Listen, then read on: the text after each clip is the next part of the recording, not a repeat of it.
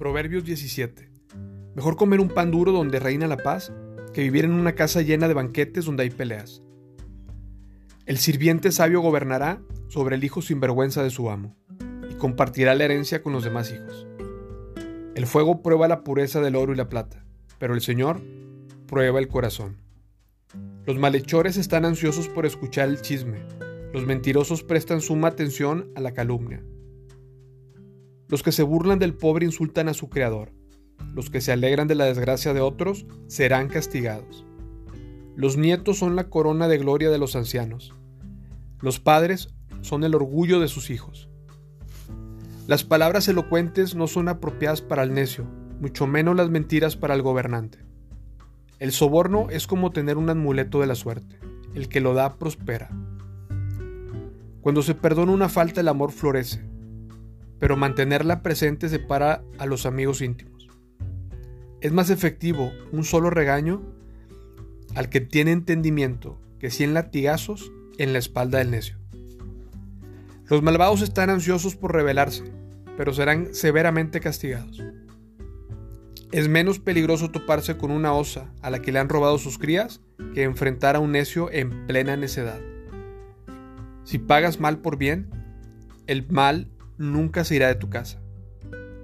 Comenzar una pelea es como abrir las compuertas de una represa, así que detente antes de que estalle la disputa.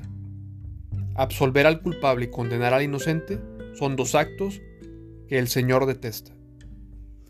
Es absurdo pagar para educar a un necio, puesto que no tiene deseos de aprender. Un amigo es siempre leal y un hermano nace para ayudar en tiempo de necesidad. Es una insensatez dar garantía por la deuda de otro o ser fiador de un amigo. Al que le gusta pelear, le gusta pecar. El que confía en sus altas murallas invita al desastre.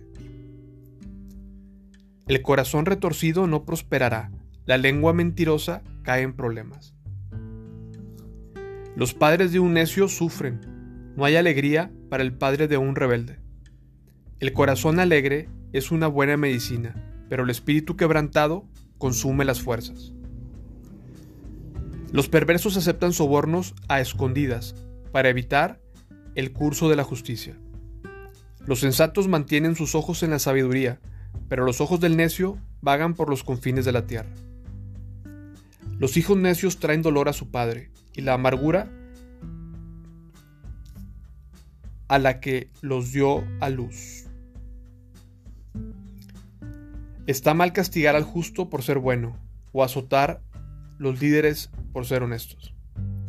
El verdadero sabio emplea pocas palabras. La persona con entendimiento es serena. Hasta los necios pasan por sabios si permanecen callados, pero parecen inteligentes cuando mantienen la boca cerrada.